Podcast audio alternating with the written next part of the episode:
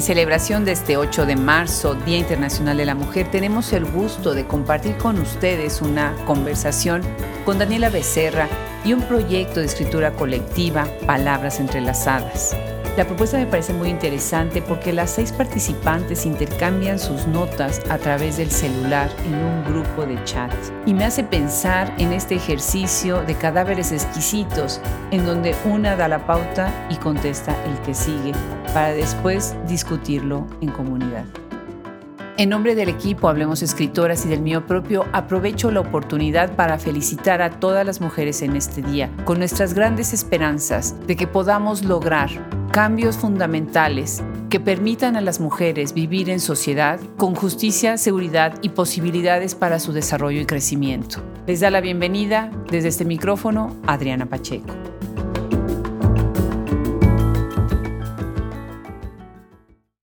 Lo que nos permitió el celular fue tomar fotos de nuestros sentimientos, fotos hechas de palabras. Creo que de manera consciente o inconsciente yo he tratado de evitar darle demasiado espacio a este tema de la pandemia porque ya bastante espacio nos ha quitado y de alguna manera, aunque siempre lo he mencionado en otras conversaciones, como que nunca había habido el momento para realmente enfrentarlo y abordarlo. Y bueno, pues ahora me llega este libro bellísimo con una edición preciosa, palabras entrelazadas, y me despierta la curiosidad y el interés de hablar sobre él y de un gran esfuerzo que hicieron pues un grupo de mujeres. Me encanta. Bienvenida Daniela Becerra a este programa. Muchísimas gracias por apoyar nuestro proyecto y gracias por venir a este micrófono. Ay, Adriana, pues estoy feliz, encantada de que nos des este espacio para este proyecto colectivo. Creo que es muy importante visibilizar el, eh, los esfuerzos que estamos haciendo las mujeres desde todos los ámbitos, como en este de la literatura. Claro, definitivamente. Y además ustedes están haciendo un ejercicio muy interesante, no nada más en la temática, sino en el mismo proyecto del libro, ¿no? De alguna manera, bueno, era necesario hablar de esto, ¿verdad? Cuéntanos, ¿cómo surge la idea, independientemente de lo que sea la pandemia, eh, cómo surge la idea de reunirse estas seis voces en estas palabras entrelazadas?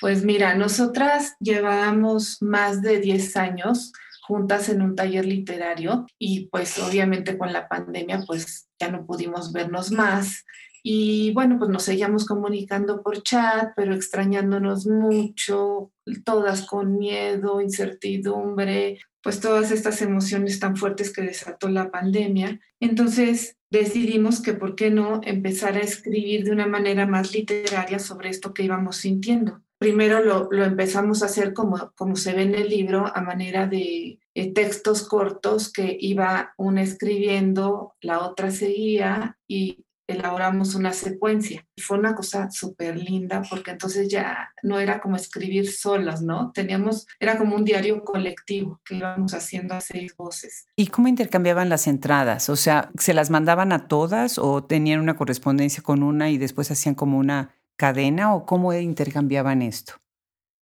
Pues mira, abrimos un grupo de chat específicamente para esto, entonces es increíble porque empezamos escribiendo en el celular y, y así pues íbamos viendo exactamente la secuencia, ¿no?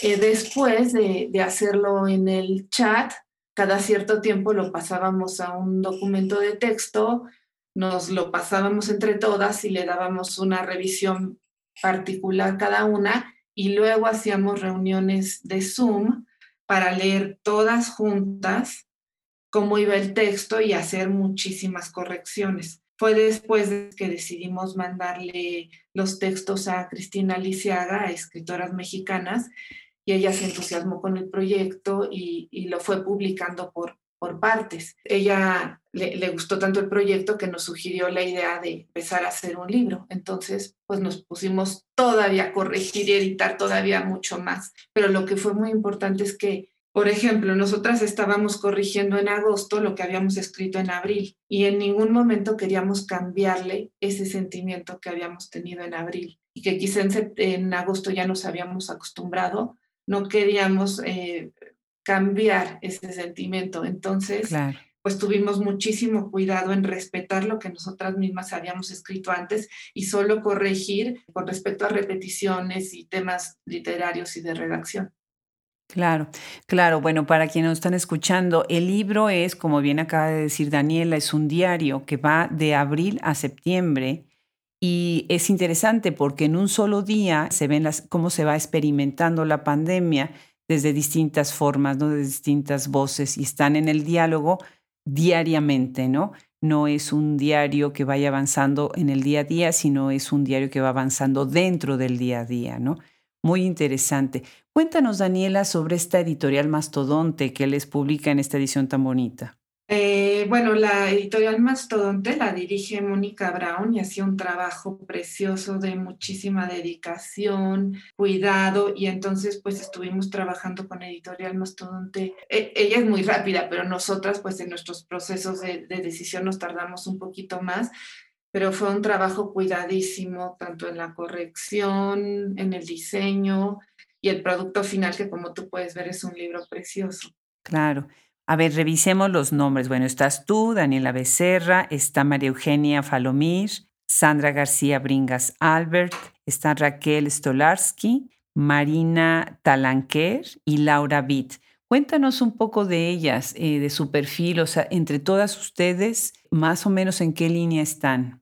Pues mira, creo que algo muy importante de este grupo es que todas somos escritoras y al mismo tiempo varias tienen otros campos de estudio. Entonces, como que eso enriqueció nuestra mirada. O sea, por ejemplo, Maru es antropóloga y es de Chihuahua. Y en el libro podemos ver cómo esa mirada se refleja en, en, las cosas en que ella mira, ¿no? Por ejemplo, habla de los raramuris y del trabajo social que ha hecho con ellos, también habla del clima en Chihuahua, de los vientos, de la sequía, del campo. Entonces creo que ella le da una mirada muy especial también al libro con eso. Qué interesante, qué interesante. Sí, sí, sí, es muy lindo. Y además es escritora. Maru ya publicó otro libro anteriormente que se llama eh, Cuando llegue la lluvia. Luego Laura es bióloga y ella tiene ya también dos libros publicados situados en contextos históricos, uno sobre Giordano Bruno, y ella tiene muchísima inquietud por el mundo, por el conocimiento, por la historia, los sistemas, entonces su manera de escribir también plasma estas inquietudes de ella. Luego está Raquel, que Raquel es artista del vidrio, entonces creo que por eso se nota su relación con lo material y lo y la sensualidad, que bueno, podemos ver en algunas de sus entradas. Luego está Marina, que ella estudió periodismo y una, eh, una especialidad en escritura creativa en la Casa LAM, coordina grupos de escritura y entonces, bueno, ella para nosotros es como nuestra asesora exacta para todas las dudas de redacción, porque ella es excelente en todo eso. Ella también tiene un libro, que, una novela que habla sobre el exilio español. Y luego está Sandra, que estudió educación y tiene hijos pequeños y su mirada es muy poética, muy en calma, muy observadora. Entonces, creo que entre todas armamos como un, mosaico y que además es muy interesante que somos mujeres de distintas generaciones. Y cuéntanos sobre ti. Ah, bueno, y sobre mí. Eh, yo estudié comunicación y en realidad estudié comunicación porque en la universidad que yo elegí, que es la Ibero, eh, podía, en ese entonces la carrera incluía filosofía, fotografía, historia, literatura, y yo dije, wow, esto es lo que yo quiero, ¿no? Tiene todo. Sin embargo, pues poco a poco me fui orientando más a la literatura. Incluso hice mi tesis sobre varias escritoras mexicanas. Incluso al salir de la carrera, pues yo me, me dediqué a escribir reseñas y entrevistas en diversos medios de comunicación. Ya después me dediqué a escribir ficción, aunque mucho tiempo fue de manera paralela a otros trabajos. Qué bien, pues muchísimas felicidades y también, bueno, a todas las que integran este equipo. ¿Qué te parece si vamos leyendo algunas entradas para escuchar la voz de todas ellas y nos vas comentando sobre estas mismas? Estaba pensando que podemos empezar con Maru, ¿sí? Y entender un poquito acerca de esta idea de la resignificación del hogar. La pandemia nos hizo que repensáramos el concepto y el término hogar, ¿no? Quédense adentro, encerrados. ¿Qué es ahora entonces el hogar, ¿no? Después de este año que hemos vivido, ¿no? Y leamos de, de Maru, ¿te parece? Claro.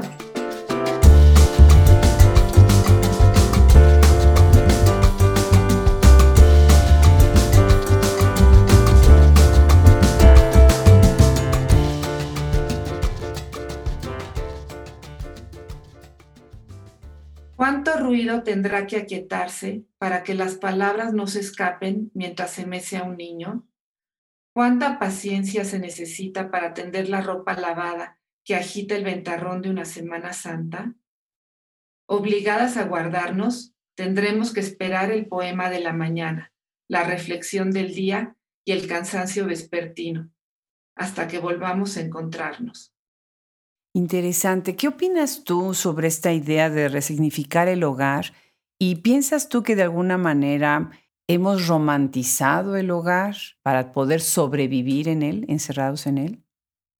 Pues yo creo que estamos viendo dos partes de la vida en el hogar. Por una parte, eh, la realidad muy difícil para muchas mujeres de los cuidados y del trabajo que se nos ha recargado en, estos, en este tiempo. Y por el otro lado, pues el descubrir, el descubrir el gozo de tener a los hijos cerca, ver cómo crecen nuestras plantas, nuestras flores, cocinar nuevas cosas, tener nuevas lecturas. Entonces, creo que es una mirada pues tal vez yo no la vería tan romántica, sino que en algún momento se hace, se hace más objetiva porque tiene sus partes muy duras y también otras partes luminosas. Claro, definitivamente, y sobre todo con todas estas cuestiones que, que, que han surgido pues de violencia doméstica, ¿no? Incremento en violencia doméstica.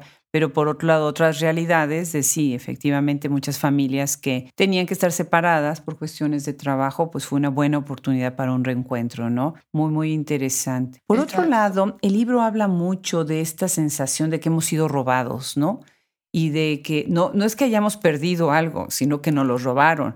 Y pues así pasó, ¿no? Cuando en marzo de repente pues nos robaron la, inspiración de salir, el gusto de viajar o de tener que hacerlo, ¿no? Porque no nada más es por paseo, sino también fue por trabajo. Los niños, la posibilidad de ir con sus compañeros a su escuela, en fin, ¿no? ¿Qué te parece si ahora hablemos sobre Laura? Laura, ella el 7 de mayo hace una entrada en donde hace referencia a este robo y no a la pérdida. ¿Qué opinas? Creo que es más como un duelo, eh, porque han sido pérdidas de tantas cosas en este tiempo, que lo que hemos sentido, si ya sea como robo o como extravío, ha sido en un principio decir, ay, cuántos planes cancelamos, cuántos proyectos, y ahora en día es como no saber, ¿no? ¿Cuándo recuperaremos lo que teníamos o si alguna vez lo vamos a, a recobrar? Creo que ha sido, ¿no? Que se ve en el libro, ¿no? Desde la posibilidad de de salir a pasear, de bailar, de ir a un concierto, de tomar clases, ¿no? De ir a la oficina, tomar un café con alguien. Y además a eso le, le sumas la pérdida de muchas certezas, de las costumbres, de abrazarnos, saludarnos de beso.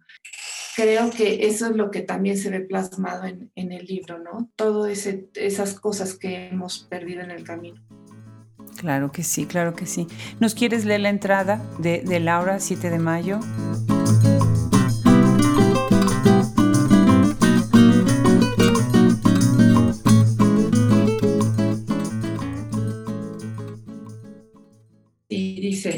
Es mayo y el día avanza, oscuro, frío y ventoso, inusual en esta temporada. Miro por la ventana la avenida hasta hace pocos días teñida de jacarandas. Veo pasar una patrulla de cuyo altavoz sale el sonido repetitivo de la única frase que la distancia no distorsiona. Quédate en casa, quédate en casa. El vehículo se aleja solitario. Quédate en casa, quédate. ¿Quién responderá a la pregunta de Joaquín Sabina, ahora mía? ¿Quién me ha robado el mes de abril? Así es, así es. Y empezamos primero este ejercicio de tener muchos propósitos positivos, ¿no? Ahora, por ejemplo, yo, yo retomé el cello, que yo muero por aprender a tocar cello y nunca lo he logrado, nunca lo he logrado y dije, ahora sí lo voy a hacer. Regresé a mi alemán que tenía yo o que tengo tan oxidado. Y bueno, empezaron a pasar los meses, ¿no? Y de repente yo caí en la certeza de que, de que se está, estábamos todos pasando como por ciclos depresivos, disfrazados de optimismo, ¿no? Y tú hablas de algo muy interesante, hablas también de los miedos, ¿no? Cómo se mutaron nuestros miedos, empezamos a aprender a temerle a otras cosas, ¿no? ¿Qué es lo que, lo que tú sientes que este libro aporta en cuanto al tema de, del miedo? Sabes que, eh, bueno, me pasó algo muy especial. Nos ha pasado en general con el libro que muchas personas nos dicen, es que plasmaste lo que yo sentía. Bueno, no plasmaste, plasmaron porque se identifican con unas o con otras. Y justo ayer una lectora muy joven me decía que había llorado mucho porque finalmente pudo conectar con los miedos de otros, que ella eh, guardó tanto tiempo sus miedos porque sabía que otros estaban sufriendo tanto más que ella, que no había podido conectar con los miedos cotidianos que tantas sentimos en estos tiempos. O sea, miedos que antes no teníamos, ¿no? Simplemente el miedo a tener un dolor de garganta y, ¿no? y todo lo que eso desencadena, todos los insomnios. Entonces, sí creo que además de los miedos que ya teníamos, hemos adquirido muchos otros nuevos. Definitivamente. Y nos quieres leer tu entrada, estás hablando el 19 de marzo, estás precisamente haciendo referencia al miedo. Sí, es, me despierto con una punzada en el estómago, la punzada que habita este cuerpo, que me advierte del peligro, que me paraliza, la punzada compañera que me decía, él bebió de más, hasta la dormida. Pero por más que lo intentara, la punzada no se estaba quieta. Ahora vive aletargada, por la felicidad que encuentro en lo cotidiano, en los colibríes viviendo de mis agapandos, hay muchos días felices, pero también hay mañanas así, con miedo. Miedo a la enfermedad, miedo al mundo que cambia, miedo al regreso, miedo al mundo como era y miedo del mundo que vendrá. Hace días no despertaba así. La terapia de la limpieza surtía efecto. Barrer las inquietudes y lanzarlas al bote de la basura, lejos, muy lejos. Lavar los basureros y desaparecer los rastros. Es una bellísima entrada y una bellísima manera de poner pues todos estos miedos que hemos contenido y que de repente salieron, ¿no? Debo de confesar que mi primer miedo cuando dijeron enciérrense en casa, lo primero que pensé, y creo que hasta escribí algo en Facebook, ¿no? Es qué va a pasar con todas estas mujeres que están encerradas en su casa con eh, esposos, compañeros violentos y que de alguna manera se salvaban a lo largo del día de la convivencia, ¿no? Y el segundo miedo es qué va a pasar con la economía, con todos los empleos que se van a perder y con todas las personas que, que van a dejar de llevar el sustento, ¿no? Después me vinieron los miedos acerca de si me daba tos o le daba tos a todos los demás en mi casa. Siempre como que de manera muy pragmática pensé en eso. Pero me parece que lo que tú dices es cierto, ¿no? Es una punzada, sí, una punzada constante en el estómago, ¿no? La que se ha ido intercambiando a lo largo de los meses. Sí, sabes que también otra cosa, pues el miedo a qué va a pasar con las generaciones que vienen, ¿no? ¿Qué va a pasar con nuestros hijos? Se, relaciona también con lo que ya hablamos de las pérdidas, ¿no? ¿Cuánto han perdido ellos y qué va a ser de ellos? Claro, después de este aislamiento, de haber dejado de sociabilizar durante tantos meses, ¿no? Interesante, por supuesto. Por otro lado, viene este sentimiento, hemos vivido procesos de negación, ¿no? ¿Te parece que hemos ido de una negación a la siguiente, no? No sé qué opinas sobre esto que viene en el libro de manera muy clara, ¿no? Sí, sí, como que muchas veces nos dio miedo nombrar. Creo que es un poco lo que te decía anteriormente, de que teníamos que ser fuertes, ¿no? Los que teníamos cierta eh, posibilidad de estar este, sanas, de tener un trabajo, entonces no nos podíamos quejar, teníamos que estar ahí fuertes, sin hablar. Entonces creo que en este libro pudimos expresar todas esas sensaciones que tantos tuvimos y nombrarlas. Claro, claro. Marina hace una entrada muy bonita sobre esto el 10 de junio. ¿Y quieres leernos? Nombrar. Necesitamos nombrar para explicarnos el mundo. Nombramos lo percibido y lo sentido. Nombrar para acercarnos a las cosas y que adquieran vida para recrear la realidad. Nombrar también para confrontar el olvido. Esta página de la historia no la hemos de olvidar. Me encanta porque además hace ahí esa referencia a lo que tú acabas de decir, ¿no? ¿Cómo voy a decirles que tengo tos, no? Eh, es más, no, no es tos, es así como que nada más tengo irritación en la garganta, ¿no? Ya eh, usando eufemismos para eh, distraer la atención de los términos, ¿no? Genial. Y ahorita que me estabas platicando, que nos estabas contando sobre los perfiles de todas las que integran el libro, luego, luego reconocí lo que dices de la voz de Sandra, ¿no? Para mí algo que fue un gran, pero gran gozo dentro de la pandemia fue haber convivido intensamente con dos de mis nietas. Eh, otra no porque está lejos, pero tuve la oportunidad de, ayudar a, mi hijo y su esposa durante estos meses con dos de, las niñas, que son la alegría de, de mis ojos y de mi vida.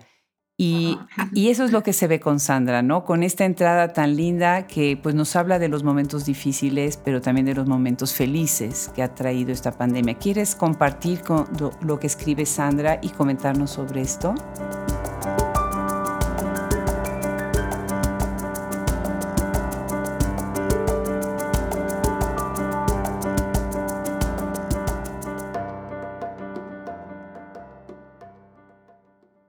Ayer jugamos escondidillas. Solía encontrar a mis hijos casi al instante, pero ya no. El jardín queda en silencio. Los ojos buscan pistas entre las ramas, los oídos, un sonido que delate el escondite. En cuclillas, tras las azaleas, los observo. Su mirada atenta diciendo, ya te vi, para ver si alguno cae. Risas que florecen entre las macetas o que ruedan del aguacate está la felicidad esperando que la encuentre. Creo que eso es lindísimo, ¿no? Porque también está la felicidad ahí, nada más que muchas veces entre las prisas en las que vivíamos no la habíamos visto. Definitivo, lo cotidiano nos a veces nos absorbe demasiado, nos absorbía demasiado, ¿verdad? Sí, sí, sí. Y por otro lado, también estos reencuentros con la pareja, ¿no? En la intimidad, en la corporalidad, ¿no? En la convivencia diaria, intensa. ¿Qué, ¿Qué, es lo que discutieron, conversaron entre ustedes acerca también de este aspecto, de, de qué sucedió con las parejas durante la pandemia? Pues bueno, eh, por lo que vimos en el, en, de lo que escuchábamos, pues hubo muchas crisis de pareja, ¿no? Entonces, eh, porque no, no estábamos acostumbrados a convivir tanto tiempo. Pero también, curiosamente, aquí en el tema de las escritoras, eh, rescatamos las cosas lindas de, las cosas que pasan también con la pareja, em, como ese soporte, esa seguridad, ese refugio cotidiano. Claro, definitivamente. Y aquí Raquel, el 27 de julio, nos está convidando acerca de, este tema de, la intimidad en, pareja. ¿Quieres, ¿Quieres compartir con nosotros? Desde siempre, E y yo celebramos la primera vez que hicimos el amor. Hoy es nuestro aniversario. De regalo le escribí Cuaderno de 40 años, basado en poemas y notas que nos fuimos entregando. Son nuestros recuerdos entrelazados con deseos y fantasías y entonces se conocieron. En una habitación cerrada al universo, con polvo de estrellas sellamos la puerta. ¿Cómo inicia el amor? Como quien resucita tras largo sueño y entre besos repite en silencio, estoy vivo. ¿Te has fijado, amor, que en nuestro encierro, causado por un mundo girando a locas, la vida nos regaló un tiempo distinto para mirarnos de nuevo en la intimidad hacer nada contigo en la vida, contigo nada hacer, contigo en la vida nada me gusta más. Bellísima también esta entrada, bellísima. Daniela, ¿qué es lo que sucede o qué piensas tú que sucede con esta tarea de escribir en colectividad? Ay, pues que es un ejercicio muy lindo, muy gratificante, porque generalmente escribimos a solas. Bueno, más bien el 90% del tiempo estamos solas escribiendo y puede ser pues algo a veces hasta triste porque no tenemos la mirada del otro. En cambio, en este ejercicio que hicimos, casi inmediatamente teníamos a las otras escuchándonos, al menos entre nosotras íbamos haciendo un eco. Cada cosa que alguien decía tenía una reverberancia. Es más, es como si aventaras una piedra a un lago, ¿no? Y todas las ondas que, que se hacían a partir de esa piedrita. Y creo que ahora este ejercicio colectivo pues está haciendo todavía más ondas porque es lindísimo escuchar lo que las lectoras y lectores nos dicen. Creo que eh, sí tiene sus complicaciones, ¿no? Lograr un consenso entre varias personas, pero creo que ha sido de lo más gratificante que he hecho en mi vida. Qué bien, pues felicidades, la verdad es que es un volumen muy lindo, con muchas emociones. Como bien dice eh, esta lectora, ¿no? Nos ayuda a conectar también con otros sentimientos que sabemos tenemos, pero tienen otras y compartir siempre es importante, ¿no? Pues muchísimas gracias por sumarte a este proyecto. Es un gusto tener palabras entrelazadas ahora en lo que es Hablemos Escritoras y les deseo que tengan muchísimo éxito para que sigan escribiendo, ya sea de manera individual o de manera colectiva. Ay, Adriana, te agradezco muchísimo. Nos hace muy felices a todas estar en Hablemos Escritoras y poder seguir sembrando esas semillas que Palabras Entrelazadas nos ha permitido. Muchísimas gracias. Al contrario, pues un abrazo muy grande hasta la Ciudad de México.